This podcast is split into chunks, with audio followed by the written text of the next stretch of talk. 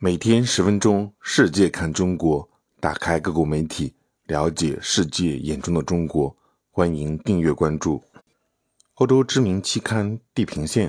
二零二二年夏季号刊发了中国人民大学重阳金融研究院执行院长王文撰写的十四页长篇论文《为何中国崛起能持续》，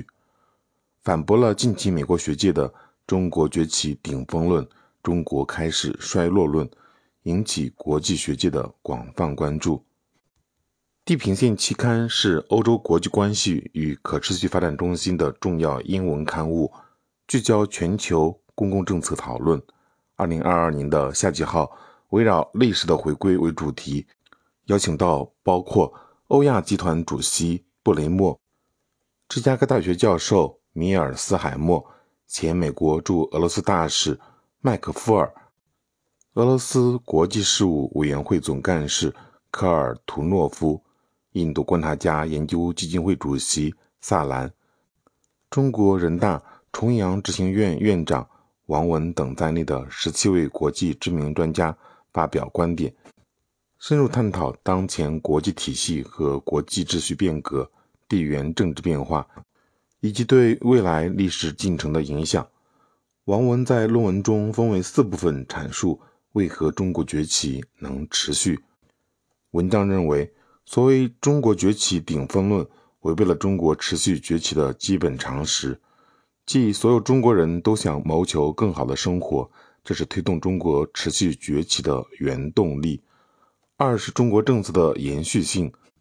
三是中国对外敌入侵的防御能力，即没有任何外部力量敢入侵而打断中国崛起。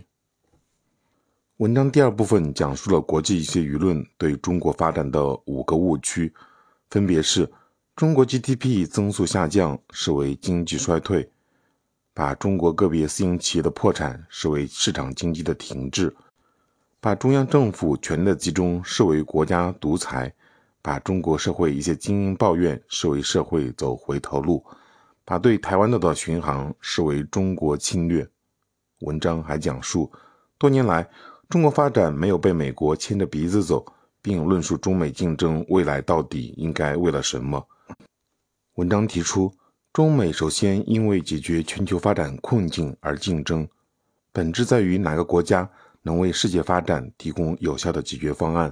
更在于哪个国家能治理好本国生活便利、民众福祉、社会稳定和经济复苏。第二，中美因为应对全球气候变化而竞争。气候变化已经到了紧急的危机时刻，越来越多的气候科学家认为，如果任由地球气候继续升高而不采取实质有效的措施，不排除二十一世纪是最后一个人类文明的完整世纪。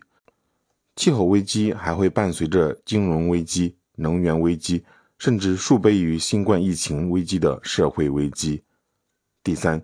中美因为推动全球技术变革而竞争。智能科技犹如打开了潘多拉魔盒，人类在人工智能技术面前是变得更强还是变得更弱？是走向新的繁荣还是走向灭亡？这些都将是一个终极的思考。最后，文章认为，如果两国必须竞争的话，他希望不是拳击战，而是打高尔夫，谁赢都意味着世界更高的文明和发展。从这个角度上看。真正考验两国竞争文明的时刻刚刚开始，在这个新时点，认为中国崛起终结的说法显然是太短视了。